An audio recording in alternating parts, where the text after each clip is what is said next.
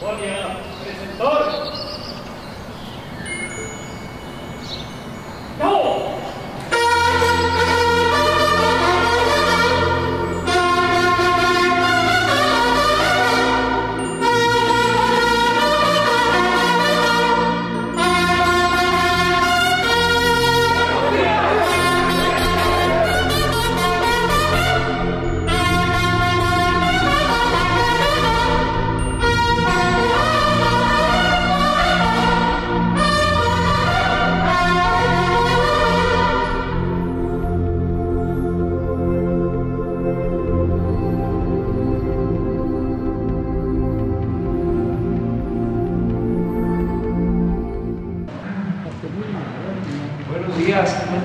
Amen.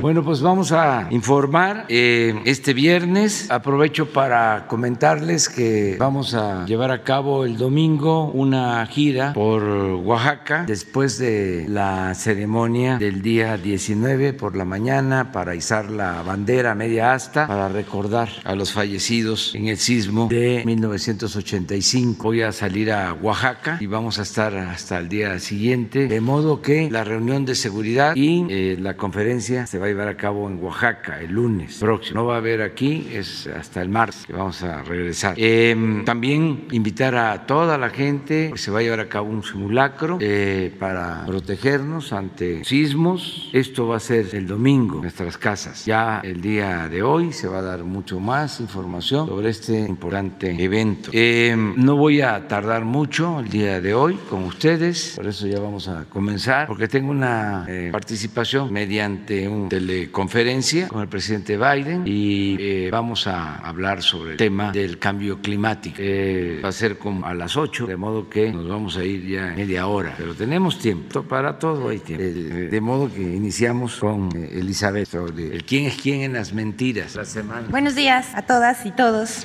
Los medios de comunicación, en ejercicio de su libertad de expresión, son libres de establecer la línea editorial y la oferta informativa que deseen brindar a sus audiencias. El enfoque y la jerarquización de los hechos por cada medio o periodista es lo que lo distingue del resto en competencia diaria por ganar la atención y la preferencia del público. Sin embargo, no se puede negar que hay medios eh, que cuyos contenidos defienden los intereses económicos de sus empresas y que privilegian las críticas, distorsionan la realidad y cuando no, publican noticias que resultan falsas, con tal de demeritar el gobierno encabezado por el presidente Andrés Manuel López Obrador. En efecto, hay medios de comunicación que solo buscan perjudicar ante la opinión pública a este gobierno, ocultan los logros en los noticiarios diarios y en sus programas de análisis, la recuperación económica desde abajo y del empleo, el impacto positivo económico y social que desde ahora tienen obras como el Tren Maya, el Aeropuerto Internacional Felipe Ángeles y su contribución al desarrollo de México. Pero también hay periodismo equilibrado y profesional. Bueno, ahora vamos a pasar a nuestra sección. La primera nota, nota de reforma sobre el sistema Cutzamala, en la que falsea información para provocar miedo. En una nota publicada el 13 de septiembre pasado por el periódico Reforma y titulada Falla en Cutzamala obligaría a paro completo, se afirma que además de los efectos de la sequía, el suministro de agua a través del sistema Cutzamala es vulnerable a una falla súbita, porque a partir de la planta potabilizadora Los Berros solo tiene una línea de conducción hacia la capital del país, lo que causaría el desabasto de agua en la Ciudad de México. Esto es lo que dice la nota, pero es falso que haya una sola línea de conducción de alta presión del sistema Cutzamala a la Ciudad de México. Es información vieja en la que Reforma basa su información alarmista. Desde junio, la Comisión Nacional del Agua informó que concluyeron los trabajos de interconexión de las dos líneas de alta presión en la planta de bombeo 5 del sistema Cutzamala, lo que significa que no hay riesgo de falla en el suministro de agua para el Valle de México, la cual se encuentra encuentra asegurada. Además,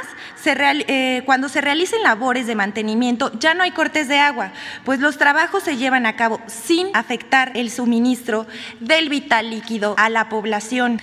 El 11 y 12 eh, de junio se realizó un operativo de interconexión en las obras para restablecer por completo el suministro de agua potable en el bloque del Valle de México. Aquí está la información, el comunicado de prensa. El, el amarillismo busca crear una atmósfera de miedo y ansiedad entre la población. En este caso, al desinformar sobre el supuesto riesgo del abasto de agua en la capital del país y la zona conurbada, cuando no hay base para ello. Bueno, ahora vamos a presentar otra nota. Ahora presentamos una nota del diario Reforma sobre supuestos moches en la Comisión Reguladora de Energía, una denuncia que ya había sido desechada por falta de pruebas. El 11 de septiembre, Reforma publica una nota titulada Denuncian moches en la nueva Comisión Reguladora de Energía. Consigna que en una denuncia ya desechada por la autoridad se involucra a una comisionada y un excomisionado, quienes, dice el diario, fueron impuestos por el presidente Andrés Manuel López Obrador a pesar del rechazo del Senado. Según la nota, esos funcionarios presuntamente recibieron pagos de particulares por tramitar las solicitudes de permiso al Pleno del órgano regulador para su aprobación y agilizar permisos de estaciones de servicio. Esta información carece de verdad. La Comisión Reguladora de Energía informó a través de una carta aclaratoria que la queja fue atendida e investigada y que por falta de pruebas el órgano interno de control desechó la denuncia por ser improcedente.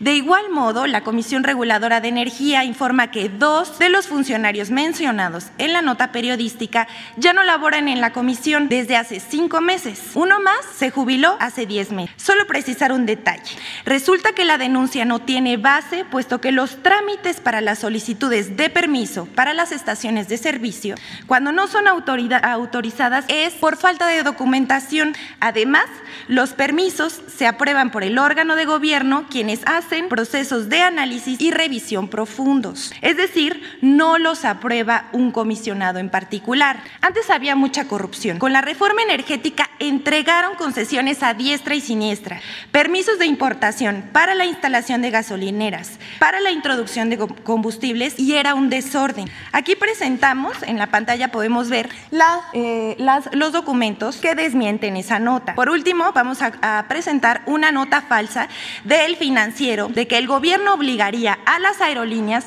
a operar en el Aeropuerto Internacional Felipe Ángeles. En una nota publicada por el periódico El Financiero el día 8 de septiembre, firmada por Aldo Munguía, asegura que si las aerolíneas no vuelan por iniciativa propia en el Aeropuerto Internacional Felipe Ángeles en Santa Lucía, el gobierno limitará los vuelos en el Aeropuerto Internacional de la Ciudad de México a 61 operaciones por hora. El tope máximo de vuelos que deberían permitirse, pero que fue rebasado desde 2013. La información publicada en el financiero es falsa. El límite de 61 operaciones por hora en el Aeropuerto Internacional de la Ciudad de México es algo establecido desde hace años y que debe ser cumplido, no es algo nuevo. Varios medios, y comunicadores reprodujeron la nota falsa del financiero, por ejemplo, El Economista, Reforma y López Dóriga. Incluso la periodista Denise Dresser aseguró que en su artículo El mamut mexicano se refiere a ello que es más, que es más que un análisis, parece la introducción a un melodrama televisivo. Dresser escribe, o cooperas o te corto el cuello, o juegas conforme a mis reglas o te arruino, o haces lo que yo te ordene o tu sufrimiento será un mayor. Este es el mensaje que la administración de López Obrador manda todos los días y es amenazante. Esto dice la periodista, comentarista. Y dice que el ejemplo más reciente es lo que va a hacer con el aeropuerto Felipe Ángeles, de obligar a las aerolíneas a trasladarse a Santa Lucía. También menciona de una posible interferencia entre ambos aeropuertos. Esto también es falso, como lo ha demostrado en repetidas ocasiones el subsecretario de Comunicaciones y Transportes, Carlos Morán. El aeropuerto internacional Felipe Ángeles estará equipado con la más alta tecnología para brindar la mayor seguridad en las operaciones operaciones aéreas, al impulsar el crecimiento futuro del tráfico aéreo en el Valle de México, tanto para pasajeros como para mercancías, con un horizonte de más de 50 años y podrá atender a 85 millones de pasajeros. La eh, Secretaría de Comunicaciones y Transportes dejó en claro que la puesta en marcha del Aeropuerto Internacional Felipe Ángeles busca equilibrar el sistema de operaciones aéreas en el Aeropuerto Internacional de la Ciudad de México, el cual tiene como límite un total de 61 operaciones por hora. El Gobierno de México invita a las aerolíneas nacionales e internacionales a que conozcan las bondades y ventajas que representa un nuevo aeropuerto como el de Felipe Ángeles por su alta tecnología y modernidad. Varias aerolíneas han expresado su disposición para trasladar operaciones y las autoridades del Aeropuerto Internacional tendrán comunicación abierta con las empresas para que puedan acceder al nuevo aeropuerto. Aquí tenemos los datos reales, lo que sí dice. Primero, en ningún momento se informó que las aerolíneas se le limitaran las operaciones al Aeropuerto Internacional de la Ciudad de México para forzarlas a operar, a operar en Santa Lucía. Segundo, se informó que el Aeropuerto Internacional de la Ciudad de México se va a respetar la capacidad de 61 operaciones por hora, de conformidad a la declaratoria que además está publicada en el Diario Oficial de la, eh, en el Diario Oficial de la Federación desde 2014. Cabe aclarar que con el número de operaciones se ha llevado a cabo siempre la planeación en la asignación de los lotes del Aeropuerto Internacional de la Ciudad de México. Y por último, lo que ha sucedido es que el aeropuerto de la Ciudad de México está saturado, lo que afecta la calidad de los servicios a los usuarios con demoras y envíos a terminales remotas. Hasta aquí nuestra sección. Muchas gracias. Gracias, señor. Pero yo voy a, eh, a comentar sobre esto. Eh, uno, me gustaría que repitieras, porque es interesante lo que dice la señora Dice, Fíjense esas cosas. Somos los verdugos. Vamos a escuchar. Esto es el Reforma, el Financiero, López Dóriga, todos los días. A ver, ¿cómo es?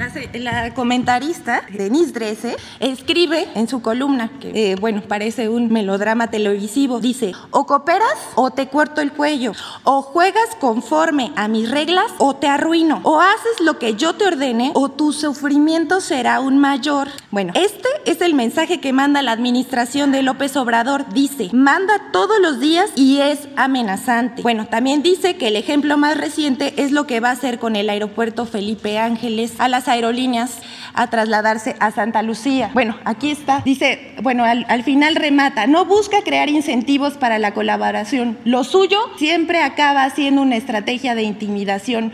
No gobierna convenciendo, gobierna amedrentando. Eso es, la objetividad, el profesionalismo, la este, seriedad. Pero vamos a continuar así. Me refiero a que nadie va a ser censurado. Van a garantizar siempre las eh, libertades. Nada más eh, vamos a seguir ejerciendo nuestro derecho de réplica. Lo otro también es interesante, lo del aeropuerto. A nadie eh, se está obligando. Esa es una gran mentira. A nadie se obliga. Nada por la fuerza, todo por la razón y el derecho señora Dresser debería de poner un ejemplo. Uno, porque el periodismo requiere de ética, para dar a conocer a quién se le obligó o a quién ya se le mandó a decir que si no operan en Santa Lucía se van a limitar sus vuelos. ¿Saben cómo surge lo de las limitaciones de los vuelos? Porque es muy interesante. También para dar a conocer el doble discurso, la hipocresía. Esa medida la tomaron, como se advierte, en 2014 y tiene un antecedente que es importante que se conozca. Anterior, la anterior, no, la de el financiero sobre esa, esa, pero tienen un resumen ustedes. Sí, esa. Esta declaratoria es del 2014. Se hace para reforzar la construcción del aeropuerto de Texcoco. Casi al mismo tiempo se cierra el aeropuerto de Toluca. Diría que de manera intencional se saturó el aeropuerto de la Ciudad de México para justificar la construcción del nuevo aeropuerto de Texcoco. Ese es el antecedente. ¿Ustedes creen que el reforma, el financiero, etcétera, etcétera, Hablaron de este manejo, de cómo de repente dejaron de llegar vuelos a Toluca, que se estaba utilizando ese aeropuerto y se cerró para justificar la construcción del aeropuerto de Texco, para justificar el atraco, el negocio, el robo, la corrupción. Pero en ese entonces la complicidad era total, absoluta de los medios de información. Todos callaban. Entonces era mi comentario. Nadie va a ser obligado a operar en Santa Lucía. Ya hay, desde luego, solicitudes porque estamos hablando del aeropuerto más avanzado, más moderno de México y uno de los mejores aeropuertos del mundo. Entonces van las líneas aéreas a buscar eh, operar en el aeropuerto de Santa Lucía. Nada más aclarar eso. Es mucho el, el coraje, este, andan de mal humor, deberían de serenarse, tranquilizarse, porque lo que no se debe de hacer en la vida pública, en la política, en el periodismo, y hay que cuidar eso, es el ridículo. Por mucho coraje que haya, o sea, se tiene que buscar eh, la serenidad, aunque se tenga el corazón caliente, la cabeza fría, porque estamos hablando de publicaciones famosísimas y este, este, periodistas famosísimos, hasta académicos con doctorado. Y cuando alguien se entrega, decía un crítico, por entero a la mentira, pierde hasta la imaginación y el talento. Por eso, tranquilo, somos distintos, este, tenemos diferencias, son dos proyectos distintos y contrapuestos de nación. Entonces vamos a seguir en el debate, porque esto es muy bueno para eh, México, es muy conveniente. Así es la democracia. Cuando hablan de que se polariza, la democracia significa libertad y significa significa ejercer el derecho a disentir. No es pensamiento único. Imagínense que todos pensáramos de la misma forma, pues ya no estaríamos hablando de democracia, estaríamos hablando de un sistema político autoritario, de una dictadura. Pero la democracia es pluralidad, es este, escuchar todos los puntos de vista, sin el uso de la fuerza, sin la violencia. Eso es muy importante. Buen día, presidente. Nancy Flores de la revista Contralínea. Presidente, el Instituto Nacional de la Transparencia y Acceso a la Información, INAI, abrió un expediente en su contra, una investigación previa, porque supuestamente el INAI, usted habría revelado datos personales de la persona moral Mexicanos contra la Corrupción y la Impunidad en su conferencia de prensa del 7 de mayo pasado, cuando usted dio a conocer aquí en el Palacio Nacional que había enviado el gobierno de México una nota diplomática a la Embajada de Estados Unidos para conocer por qué se estaba financiando a esta organización que creó el empresario Claudio X González Guajardo, uno de los principales opositores a su gobierno y, bueno, Mexicanos contra la Corrupción también opositora a los principales eh, proyectos de su gobierno. Nosotros en Contralínea tuvimos conocimiento de esta investigación, de esta indagatoria, porque el INAI, el órgano autónomo, nos está pidiendo que coadyuvemos con esta investigación, pero más grave aún, presidente, nos está pidiendo que revelemos las fuentes de información de los reportajes que publicamos previo a esa conferencia, donde documentamos que eh, eh, la Embajada de Estados Unidos era el principal financiador de Mexicanos contra la Corrupción en 2019 y 2020. Además, que esta organización estaba mandando fondos millonarios a cuentas bancarias en Suiza, que eh, también trasladaba recursos de Mexicanos contra la Corrupción a otras organizaciones del mismo grupo empresarial como Mexicanos Primero y que incluso estaba transfiriendo recursos a inmobiliarias. Presidente, la pregunta es si usted estaba enterado de esta indagatoria en su contra y eh, pues cuál es su opinión al respecto y si la Embajada de Estados Unidos ya respondió a esa nota diplomática. No sabía que estuviesen haciendo esa investigación. No me extraña, porque tanto esta organización en favor de la corrupción, ¿cómo se llama? Mexicanos contra la corrupción y la impunidad. Yo digo a favor de la, de la corrupción, porque es una tapadera. Este, están financiados por el gobierno de Estados Unidos y esa es su función, este, em, cubrir, tapar la corrupción de México. Desde hace tiempo, imagínense, el señor Claudio X González es hijo del señor Claudio X González, que fue asesor económico de Carlos Salinas de Gortari, cuando se llevaron a cabo las privatizaciones. Y ellos se beneficiaron con la privatización de la industria eléctrica. Además, fue durante mucho tiempo el presidente del Consejo Coordinador Empresarial, una especie de Fidel Velázquez, del Fidel Velázquez, pero del sector empresarial. Y el hijo pues ha seguido el mismo camino. El señor Claudio, papá, fue el que le recomendó al presidente Peña Nieto que aumentara el precio de la gasolina al doble. Todo esto lo puedo probar. Yo nunca digo nada que no sea cierto. Y lo que es increíble es que le hicieron caso. Y de 10 pesos litro pasó a 20. O sea, le hicieron caso. Me acuerdo que un poco el argumento era, ¿para qué aumentar impuestos? Mejor aumenten el precio de las gasolinas. Y así el gobierno va a tener más dinero. Es convertir una gasolinera en una receptoría de rentas. Brillante idea. Pues tenían una influencia tremenda. Yo, este, pues fui víctima de ellos desde hace tiempo, porque Claudio X González Papá fue el que encabezó a todo el sector empresarial en el 2006 para llevar a cabo el fraude electoral cuando nos robaron la presidencia. Él era el presidente del Consejo Empresarial y era el que hacía las gestiones en Televisa para que soltaran la guerra sucia en contra nuestra. Y es interesante algo que supe, incluso creo que podría estar hasta publicado. Cuando estaba la campaña en 2006, él llegó a decir que o me vencía o podía suceder algo parecido a lo de Chile con Allende en 1973. Por eso hasta puedo decir que es mejor el hijo, que este, lo respeto a los dos, pero imagínense ese pensamiento tan retrógrado. Ahora que el hijo declara de que no va a participar su organización y seguramente todos los partidos que unió en contra de nosotros, los partidos conservadores, que no van a participar en la revocación del mandato, pues este recuerdo aquello. Entonces, ¿qué tan demócratas son? ¿Cómo quieren pues dirimir las diferencias? Si el mejor método es el método democrático. Cuando hay dos proyectos distintos, contrapuestos, ¿quién decide? El pueblo. No tenerle miedo al pueblo y que el pueblo sea el soberano, no los grupos de intereses creados, no el extremismo. Entonces, cuando dice no vamos a participar, ¿en qué quedamos? ¿Qué no planteó de que había que participar para que nos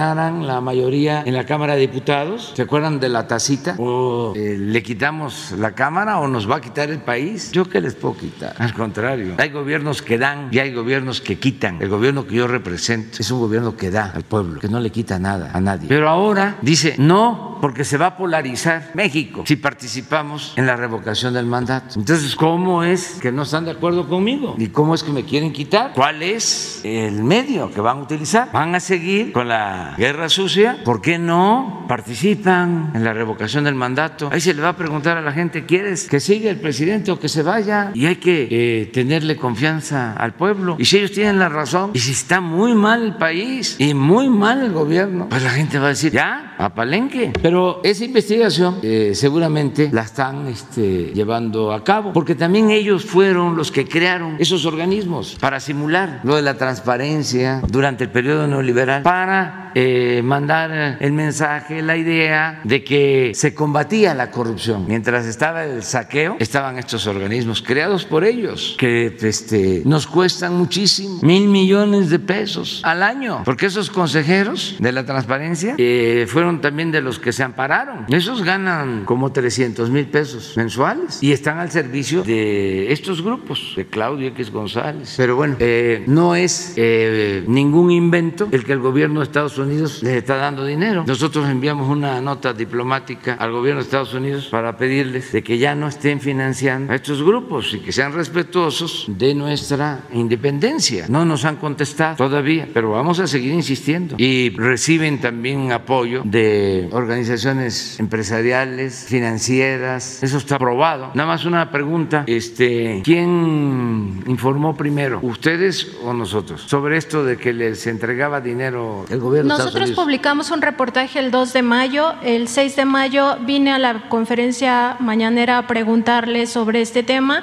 Usted me dijo que de comprobarse esto se enviaría una nota diplomática y al siguiente día, que es el día que están eh, poniendo en su indagatoria, el 7 de mayo, usted dio a conocer aquí que se envió Ah, la bueno. nota diplomática. Pues este, si me lo preguntaste, yo te contesté. Y no te dije ninguna mentira. Además están todas las pruebas. Les debería dar vergüenza, pero bueno. Presidente, y en otro tema, eh, seguimos en contralínea investigando eh, todo el tema de corrupción en los reclusorios, estos ocho contratos que usted también ha revelado aquí en la conferencia. Eh, hemos encontrado ya más información en torno a cómo se dieron estos negocios que el presidente Felipe Calderón directamente aprobó que se dieran estos contratos a seis empresas que eran cómplices en su gobierno y estas empresas, entre las que están Tradeco, GIA, eh, Arendal, eh, estas empresas vendieron esos contratos que se les habían asignado directamente.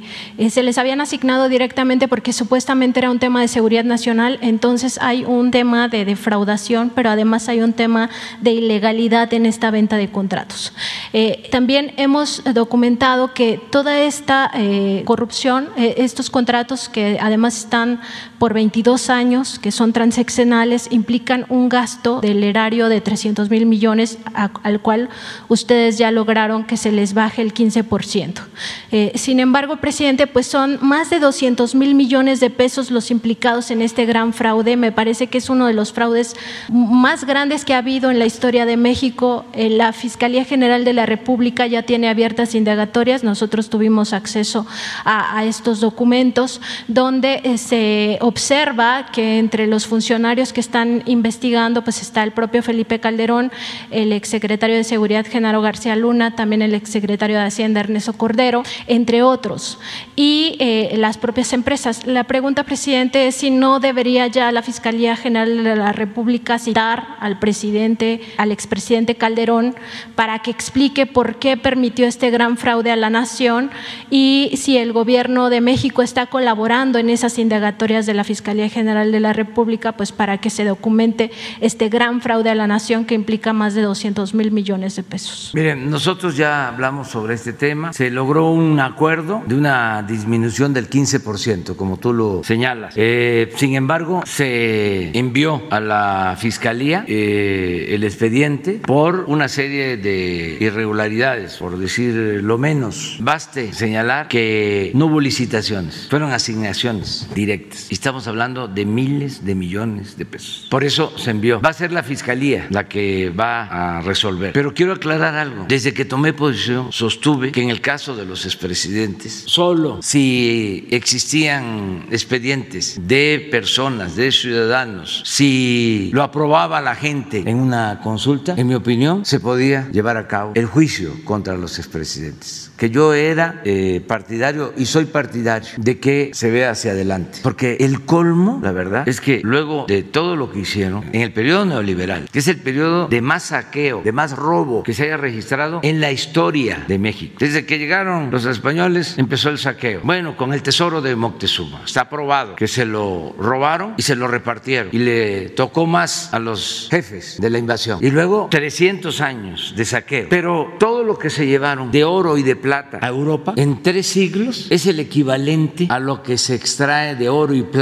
en la actualidad en tres años. Saquearon muchísimo en el periodo neoliberal. Estamos hablando de 1983 a finales del 18. 36 años de saqueo. Aún así, aún así, yo considero que no debemos convertirlos en víctimas, porque es el colmo. Después de todo lo que hicieron, que no aceptan, que no reconocen, que no actúan con autocrítica, con humildad, de todo el daño que causaron, imagínense que pasen a sentirse perseguidos. Por nuestra parte, no. No es mi fuerte la venganza y ningún expresidente eh, de México eh, va a ser perseguido por cuestiones políticas. No necesitamos de eso. Antes, para ganar legitimidad, dos ejemplos. Salinas, como fraude electoral, para ganar legitimidad, metió a la cárcel al dirigente del sindicato petrolero y tomó otras decisiones. Y oh, este sí tiene pantalón. Aplausos. ¿Se acuerdan? ¿Y cómo terminó ese gobierno? el gobierno de mayor corrupción. Es el sexenio en el que se profundizó